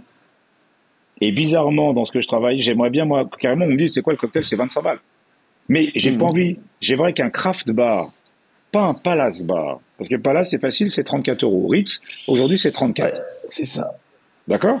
Bon, alors un Pims euh, Royal au Ritz à 34 balles, c'est une expérience. Je remercie Benoît du fond du cœur, il m'a ramené un fameux Singapore Sling qui est toujours dans Oui. mon frigo, du euh, tu vois de- du raffle de Singapour. Euh, Est-ce que c'est bon, Benoît? Je te laisserai juger. Voilà, j'ai mon Je tire la carte, Voilà. je passe mon tour. Euh, si tu veux, pour, pour moi, dans ce cas-là, pour nous, pour tout ce qui est craft bar, c'est compliqué parce que si tu veux t'aligner à un segment de 15 euros qui correspond à un CEP, euh, CSP+, voire plus plus, c'est accessible. Pour le, pour le lambda, c'est pas Mhm. accessible. Hmm. Mais je trouve qu'à 15 balles, t'as pas, t'as, pas forcément ce qu'on te propose, dans- qu'on te promet dans le verre. Dans ce cas-là, va taper 19. Donc c'est des gaps psychologiques et financiers. Petit A. Petit B, j'ai pas de problème. Ah, je répète, taper 34 balles dans un palace, j'y vais pas tous les jours. Je sais que j'y vais pour une histoire, une expérience. J'aurai peut-être pas forcément tout le temps le meilleur cocktail. C'est pas grave. Je suis plus enrichi par, comme quand vous êtes allé à Cuba, par l'ambiance qui est là. Ça fait plaisir de, de voilà. C'est chatoyant, comme on dit, ça brille. Bon. À l'inverse, et je rends grâce à la Martiniquaise toujours de travailler avec eux et qui me renouvellent leur confiance, le devise de la Martiniquaise, c'est les meilleurs produits au meilleur prix. Et moi, ce qui m'intéresse dans mon segment, même si j'ai 10 ans de direction de bar luxe, c'est le segment qu'on appelle populaire. C'est le segment de la GMS. C'est le segment du bistrot. Et si on travaillait ce segment, et je vous le dis en off, là en off avec ceux qui écoutent, ce que je prépare, euh, chez moi, ça va coûter moins de 5 balles. Ce qui m'importera, c'est que tu boives bon et que tu puisses renouveler ta consommation. Hmm. Maintenant, est-ce que j'aurai des spiritueux? Oui, je travaille à sourcer. Donc, est-ce qu'il est encore possible de faire des choses? Oui, il faut accepter parfois de se dire, bah, finalement, je ne fais pas 15. Parce qu'à 15, je ne peux pas aller vers ce que je voudrais. Il faudrait que je fasse 19. Je fais 19. Et la personne comme toi qui vient goûter, bah, tu corresponds à, techniquement à 5%, voire 10% de la consommateur Ah cocktail. bah, clairement, ouais, ouais, j'imagine. hein. Donc toi, tu es prêt à mettre 19, c'est pas un problème. Et c'est toi qui feras peut-être plus de com parce que tu pourras dire, merde, là, ça fait du bien. Là, j'ai Mm. l'impression qu'on m'a vraiment fait quelque chose. Tu vois? Donc c'est là où pour moi, il y a des seuils psychologiques, il y a des seuils économiques. Et après, il y a la notion de se dire, mais finalement, qu'est-ce qu'on veut bien boire? Est-ce qu'on a le droit en France d'avoir un agricole, euh, excusez-moi, je travaille pour ma paroisse, avoir un old fashion agricole Saint-James, Saint-James VSOP, Saint-James Bitter, partout à la verse en France? Je prends, pas de, je, je prends pas de pourcentage, mais si j'ai déjà, si on a déjà ça, Ouais. On sait que Bourbon, rail, agricole. On sait ce que coûte un rail de verse pour un old fashion. Le VSOP Saint-James Mhm. le permet. Et même si sacrilège, je dis avec humour, je dis avec humour, le gars, il me le fait, il me le fait à l'Angostura, j'en boirai trois. Parce que ça Ouais. fera du bien. Ouais. Et ça coûtera pas 19 balles. Parce qu'on sait ce que ça coûte, tu vois. Mm. Donc pour moi, c'est, c'est des, ce sont des seuils psychologiques, ce sont des seuils culturels. Et si nous, Français, et excusez-moi là, je le dis, le, le monsieur qui s'est emmerdé sur le bois français qui continue, on, on demandait déjà ça.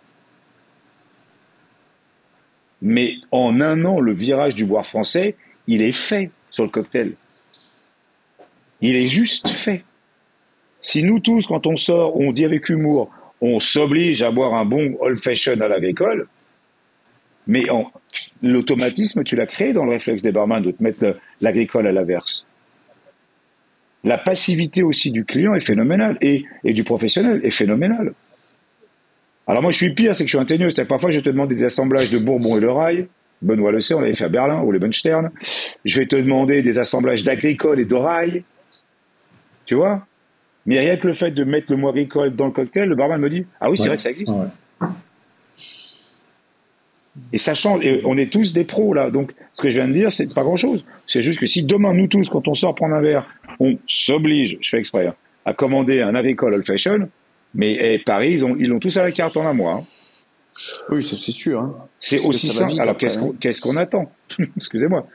S'il fallait que je l'ouvre, je l'ouvre avec humour et affection, faisons-le. Et faisons le moi, messieurs, de l'agricole, de l'old fashion agricole. Dossier clos. Et tous les mois, je vous propose, là maintenant, j'avais assisté moi à Coluche quand il avait créé les Restos du Cœur. C'est parti sur l'idée, c'est pas normal que des mecs en France meurent de faim. Ben, si on aime nos rhums agricoles et qu'on se dit qu'on a envie d'en parler, eh bien, créons simplement le mois du rhum agricole old fashion. ouais. Dossier clos. Et disons qu'aujourd'hui, nous sommes le 7. Et ben à partir du 7, tous les mois, chaque année en France, il y a le mois du rhum agricole. Toutes les marques vont suivre. Alors, on a, une, on a une réaction très intéressante de Jérôme Valanet, euh, qui nous dit que je le travaille très souvent, Stéphane, en faisant beaucoup de formations dans ce type d'établissement, et la formation des bartenders n'est plus très simple, et tu le sais. C'est ce qu'on a dit. Il faut On surtout la motivation du patron à aimer le goût du, du bon, et se donner la motivation. euh, pardon, ça a glissé, et se donner les moyens, pardon, de motiver ses équipes à plaire aux clients. Oui, mais ça, c'est encore un autre débat. Le problème de management en équipe, le problème de recrutement, c'est un autre débat que ce que Ouais, j'évoque ouais, pour l'instant. Ce que j'évoque pour l'instant, c'est que les professionnels que nous sommes, si demain nous sortons tous pendant un mois à demander du, au moins, je répète, une bière, un- j'en sais rien, on se demande simplement un old fashion parce que le gin and it, enfin le Mhm. rum and it que je viens de faire là, c'est techniquement bête comme ses pieds, hein. deux ingrédients, j'ai rincé le verre au bitter, j'ai jeté l'excédent et j'ai versé pour moi 4 centilitres parce que j'avais l'intention de ne pas boire plus que ça. Ben voilà, c'est fait. Hein. Ouais, ouais. C'est fait. C'est aussi simple. C'est, il y a du bitter partout dans les bars. Il y a du bitter Saint-Jean, vous me direz. Ça tombe bien, je travaille un peu pour ma paroisse. Mais il y a du Après, partout. Il y a de l'agricole dans tous les bars. t'as peut-être pas de l'agricole dans tous les bars. Et c'est peut-être ça le problème, c'est un, commentaire qui est revenu également, et tu as beaucoup de, de- de gens qui travaillent avec ce qu'ils ont, et ils n'ont pas forcément euh, le haut du panier sur leur back bar. Alors, je, je reprendrai toujours cette phrase que j'aime beaucoup. Sommes-nous part du problème ou part de la solution. Alors ça, Je pense que si déjà dans les bars il y a de l'agricole, on commence ça, Ouais. ça va être fait. Tous les craft bars ont tous de Ouais. l'agricole. Même aux États-Unis, ils ont de l'agricole. hein. Si tous les Français qui allaient aux États-Unis commandaient, et je leur souhaite, euh, je vais me le faire, on en avait parlé avec Benoît, la Kentucky Lane, et boire tous les crafts bourbon rails de la terre qui existent, à être, je sais pas, ou heureux ou malade, comme c'est pas permis. Sûrement les deux. Mais le, sûrement les deux, je pense, toi, moi. Mais si cette semaine-là, dans le Kentucky, au fin fond du Kentucky, dans les bars craft, ils ont tous de la récolte, je vous le garantis, hein. On leur demande de nous faire un old fashion à la récolte, ils vont le faire. Ça ne tient qu'à nous. Ça ne tient et ça ne coûte rien, parce que de toute façon, à la fin, on paye la consommation. Donc autant payer ce qu'on aime, ou en tout cas ce qu'on a envie de voir servir. Et je répète, Coluche a commencé comme ça, le restaurant du cœur. Je suis pas Coluche, bien au contraire. J'ai assisté à ça enfant et je me dis juste qu'aujourd'hui, oui, oui, alors les budgets, j'ai nommé des budgets, les trucs, oui, mais finalement, tous les jours, aujourd'hui, dans les bars qu'on connaît, il y a la récolte. Et j'ai eu un grand problème au début sur le tiponche parce que je trouvais que le tiponche desservait justement le fait de ce qu'on pouvait faire avec la récolte. Ça m'embêtait qu'à chaque fois, on pense cocktail, on pense tiponche pour la récolte. C'était pour moi un effet réducteur. Dit avec humour, vaso-réducteur. Aujourd'hui, le tiponche, pour moi, fait partie, je précise, dans la culture du bar américain, au musée américain du cocktail créé en 2017 à la Nouvelle-Orléans, le seul cocktail avec le seul rhum maricole, c'est le tiponche. Donc, cool, faisons, faisons donc un levier dans ce cas-là pour le marché américain. Mais pas chez nous, c'est déjà acquis chez nous. Colonisons à retour, dit avec humour, cette culture anglo-saxonne du cocktail, servons-nous-en, ce sera un mot plus élégant, et feu, quoi. Et je répète, hein, deux ingrédients, rum and it. Rhum St. James, 56.5, 4 centilitres, un rincé de bitter que je vous présenterai euh, aux fruits. Enfin là, j'ai l'impression qu'il n'y a plus d'ingrédients. C'est passé un truc. Il reste un zeste de citron si tu veux. Même en remuant, même en remuant le verre. c'est ça. Même en- c'est pour, ça, c'est pour la mâchouille. Tu, sais, tu mâchouilles à la fin, tu dis, Hum, l'acidité de la vie. c'est pour ça que sur le rhum cocktail, je vous donne, je reprends parce que c'était juste pour l'histoire. la rhum punch, la, du- la formule du rhum punch, 1, 2, 3, 4. Ouais. Demain, on peut l'appliquer partout dans le travail. Demain, on peut tous demander, et je vous invite, on fait tous des photos demain, comme d'ailleurs, je vous dois une photo pour la confrérie sur le Tiponche. Oui. Donc, j'ai acheté le verre, tout ce qu'il faut pour faire, j'espère, une photo drôle. Mais de l'autre côté, demain, faisons tous le mois du Old Fashion agricole. Ou du Manhattan agricole, ou du Daiquiri agricole. Parce qu'en plus, Daiquiri, pareil. Ouais. Tu sais, moi, quand je rentre dans les bars et que je vois les mecs, je dis bonjour, je veux un Daiquiri. On me dit, bah non, cubain. Non, non, au clairin. Non, ça, excusez-moi, je veux à l'agricole. Alors justement, j'en profite euh, juste pour une, une toute petite question. Euh, on dit souvent que pas mal de recettes de cocktails peuvent être twistées en changeant euh, euh, Mhm. l'alcool lorsqu'il est blanc. Je pense euh, au Negroni, euh, euh, je pense, euh, là tu parlais d'autres cocktails, mais est-ce qu'on peut le faire systématiquement avec l'agricole ou est-ce que dans certaines recettes ça matchera pas et, et non malheureusement euh, Alors, comme on est entre pros, agricole, ça veut tout rien dire. Ça dépend lequel tu vas prendre, ça dépend quel degré, Mm. ça dépend tout ça déjà. Euh, Est-ce qu'on peut faire un... Je vais te parler d'un cocktail que je trouve très intéressant, ce sera... je vais illustrer ma réponse. Le boulevardier. hum, Vous connaissez tous le boulevardier? ouais. Ok.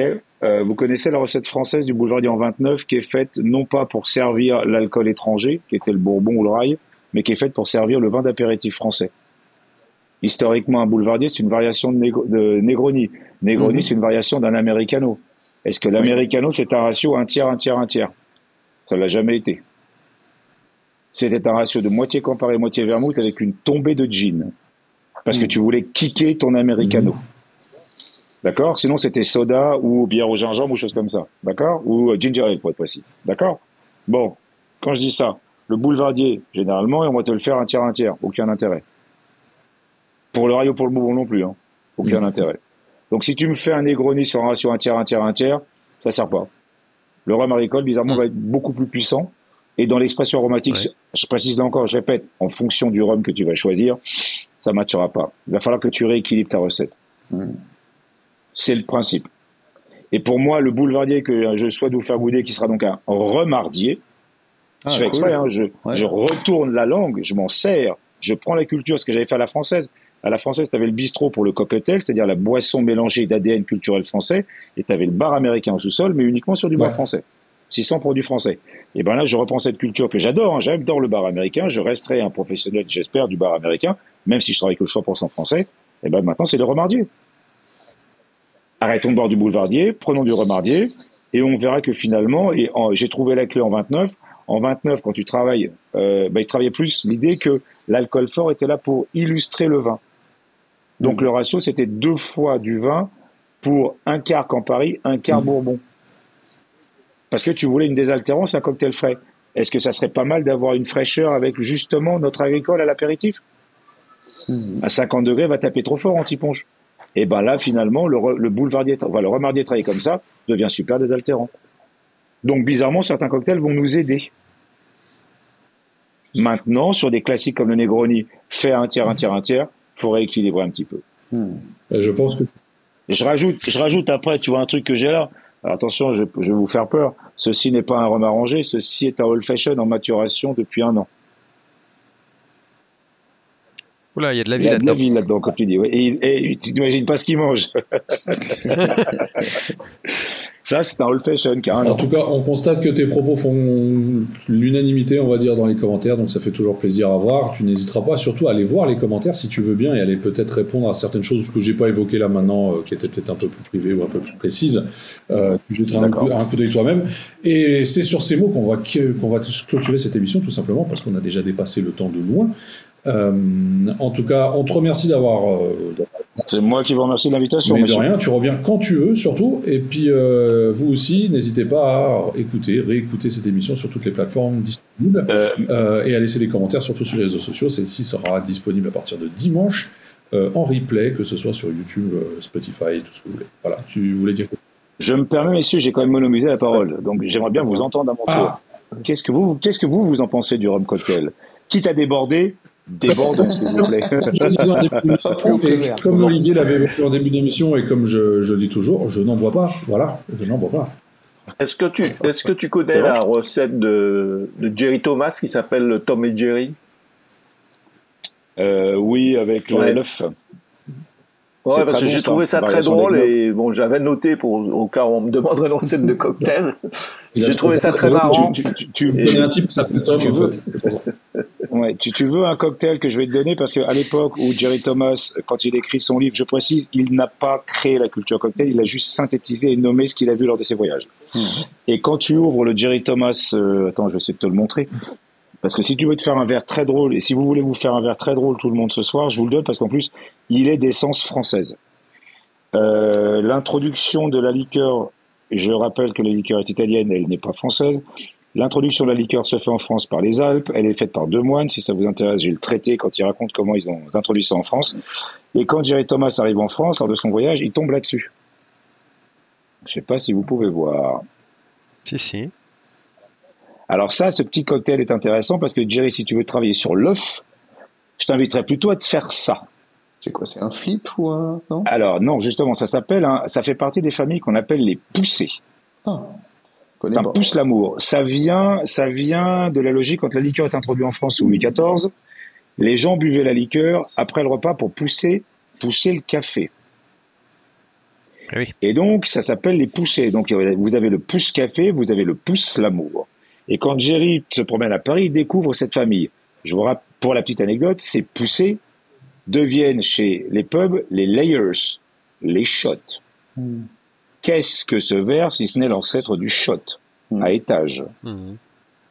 Et donc Jerry, si vous t'amuser ce soir, et je vais même te donner l'astuce pour le boire, je l'avais mis à la carte un jour sur une carte de cocktail pré-prohibition, je voulais vraiment servir ce C'est- verre, parce que je voulais me le C'est un servir à la cocktail chaud ou froid Froid. Tu, le- tu le montes, euh, de mémoire, tu pourras, tu verras le cognac et tu mettras du bon agricole, par exemple un VSOP. Ça sert à rien de monter dans les tours, hein. XO serait pas forcément nécessaire. Mais un bon, un bon VSOP, chose comme ça, par exemple un Saint-James, pour pas le dire, ferait le boulot. Et tu le montes avec un sirop, euh, un peu de marasquin, un sirop de vanille, et tu mets un jaune d'œuf. Tu montes ça en étage. Ce cocktail, si tu le bois, euh, il m'a fallu trois fois pour comprendre ce petit cocktail, sur le jaune d'œuf, je précise. Il faut pas le boire en shot comme ça. Faut le boire et le faire tourner en bouche trois fois. Et là, tu as une pâtisserie. C'est Mmh. hallucinant de gourmandise. Et si tu le fais au romaricole avec les notes d'épices qu'on a dans nos rhums à nous, ça va être encore plus hallucinant. Ça fait trois cocktails que tu dois faire au Rumfest. Fais attention quand même. je hein. le fais pas. En termes d'hygiène, Ouais, je les prends pas tu. Ouais, non, Ça, tu m'étonnes. Ah Il y, en a, il y en a un qui va me dire excusez-moi je suis vegan et j'ai envie de lui dire bah ça va être compliqué là. Parce que, euh, C'est ça. mais, mais sur la culture du rhum cocktail c'est pas mal le Tom and Jerry mais celui que je viens de te montrer tu le trouves hein, franchement essaye-le et rappelle-toi quand tu te feras les petits étages ne charge pas fais pas des étages à 4 centilitres ça sert à rien tu montes tu le prends tu le bois et tu le fais tourner vraiment trois fois en bouche c'est un dessert. Tu peux le servir en dessert ou en accompagnement d'un dessert. Là, par exemple, de Périgny, c'est magique. Hein. Euh, 1862. Hein. Techniquement, Louis XIV. C'est encore français. Tu vois, c'est encore français. C'est pas comme si on n'avait pas tout ça. On a tout ça dans le patrimoine. Ouais. Euh, pour répondre rapidement à ta question, euh, euh, Tiponche, Daiquiri, Old Fashion et le tout au, le au tout shaker, moi, personnellement. euh, Voilà. Alors non, pas le tout. On appelle ça un cimetière. On a été ravis de te recevoir. Allez, à la semaine. voilà, adieu. Dans les bars, Laurent, tu prends ça systématiquement ou euh, Ah, oui, Ah non, à la maison, ça, Oui, quand- je l'ai fait, dire, moi. Je t'ai Ouais. vu euh, prendre des, des recettes euh, plus audacieuses, entre guillemets, euh, dans des bars. Ah ouais, ouais, ouais, non, il y a des trucs, il y a des trucs que je suis incapable de faire moi. Enfin, j'ai jamais Mhm. essayé, mais je voilà. Non, là, tu parlais de... Euh, et du coup, non, je reste sur des maison. trucs pas trop compliqués que je fais à la maison. Absolument. Ouais, ouais. Et euh, vraiment, le, un des meilleurs old fashion que j'ai fait, c'est avec. euh, Alors, il y a des gens qui vont peut-être dire que c'est un peu gâché, mais pas du tout. C'est le, le, le Dillon Brut gâché, de Fût effectivement. 2013 en old fashion. De, non, c'est là. Tais-toi, Benoît. C'est là où, Euh, c'est là où la, la fameuse question très, arrive. très et, euh, je, je rebondis sur un sujet neutre, la bouffe. Euh, Excusez-moi, un bœuf bourguignon, on le fait avec un vin rouge pas bon Ah, ou le un, fameux. un- ou un Ouais, vin euh, à 150 balles la quille. Si vous avez les moyens, je vous le souhaite de vous le faire avec un vin à 150 euros la quille. Mm. Si vous n'avez pas les moyens, je recommande quoi qu'il arrive de prendre un vin de meilleure qualité. C'est tout. J'ai fait un truc, tu veux un truc dur, je me suis fait un old fashion au éphémère 1 et au éphémère 7. Oh, je trouve pas ça idiot, moi. Oui, oui, oui. Moi, Non, non, me j'ai fait, le- j'ai j'ai essayé au 1 et mais c'est- ça, Mais c'est- c'est ça marchait le moins bien, j'ai trouvé. Enfin, c'est pas idiot non Je, plus. le- je hein. le préfère C'est pas pur, que pas coup. du tout. J'ai peut-être pas bien dosé, mais Pour moi, la logique du cocktail, c'est ça. Ouais. C'est tu, tu tires vers le haut. Ce qui est important en revanche, c'est de pouvoir faire ça et Bah de oui. proposer ça à la clientèle, et de l'autre côté, d'avoir un- une base qui soit quand même un petit peu élevée. Ouais, ouais. C'est juste ça pour moi. Tu sais, quand je forme des, quand je monte des forme- j'ai toujours, je, je compare ça toujours au, au saut en hauteur. Tu décides de commencer à un niveau. Tu n'as pas le droit de revenir en arrière. Hmm. Donc, même si c'est que 5 cm, c'est-à-dire que personne n'a aucune, c'est pas grave. On se dote de quelques gestes, de quelques cocktails. Ils doivent être exécutés, exécutés de manière parfaite. Et on va continuer à grandir là-dessus. Et plus tu montes, il n'y a jamais de retour en arrière. C'est pour ça que c'est pas pressé.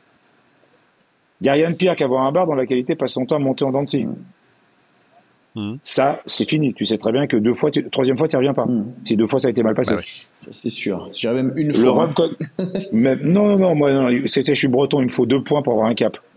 Une fois, ça, va- une fois, ça t'arrive toujours de, Non, de faire mal. Bien sûr, mais tu sais, je prends l'exemple de ce que je disais, c'est quand je me fais des tournées de bar de mixo, il y a tellement à Mm. Paris de, de concurrence qu'en fait, si je suis déçu une fois, euh, vu qu'avec les enfants, j'ai pas l'occasion euh, d'y aller tous les mois, De sortir. Ouais, bah, du ça. coup, je me dis, bah non, tant pis, tu vois, euh, je vais aller sur un Et autre ben, c'est là vais où le breton va dire, je suis pas d'accord, il faudrait vraiment. ne pas avoir d'enfants.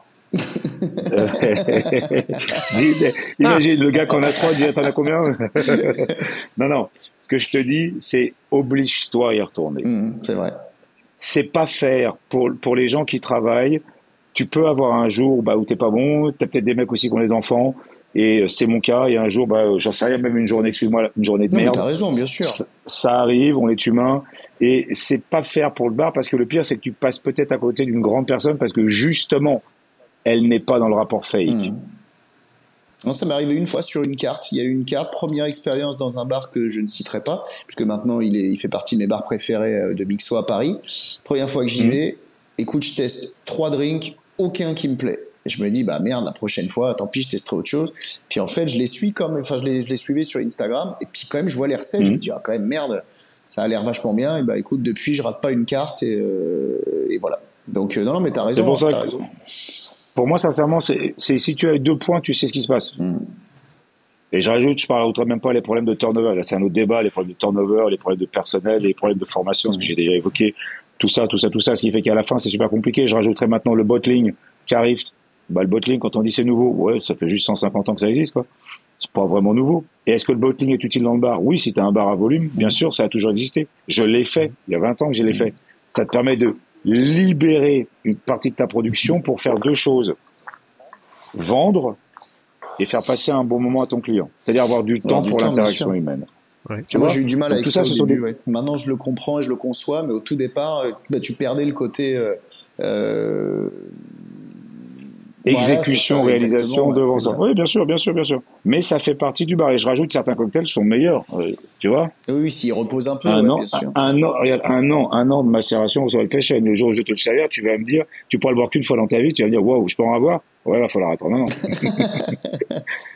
Et je vais juste mettre ça sur des glaçons, hein. je vais pas faire autre chose. Hein. Ça dépend après du level de craft que tu vas travailler. Et par contre, je vais faire le vieux rabat-joint, mais c'est donc sur ces mots-là. Exactement. Parce non, Laurent, c'est le moment de, de l'interrompre. Non, non, non. je, je, Alors, je me permets, j'ai toujours rêvé de la faire. Les décors étaient de, les costumes étaient de Donna Cardwell, les décors de. Messieurs, merci de, merci de votre accueil à tous ceux qui nous ont suivis. J'espère que vous avez passé un bon moment. Et euh, s'il vous plaît, merci. réfléchissons, faisons ce mois du old fashion avec Old. C'est une bonne idée. Pourquoi pas Très bonne idée. Si, si ça très, vous très tente. Bonne idée. Bah, il y avait la Old Fashion Week comme... à Paris euh, fut un temps. Hein. Tout, à fait, tout à fait. Bah, du coup, voilà, il faut, Exactement. La, il faut le twister. Prenons-la. Et comme on dit en français, Kenavo. Salut. Santé. Salut. Le single cast vous a été présenté par la Route des Roms, le spécialiste du rhum antillais sur Internet. Rome Bocaïdou.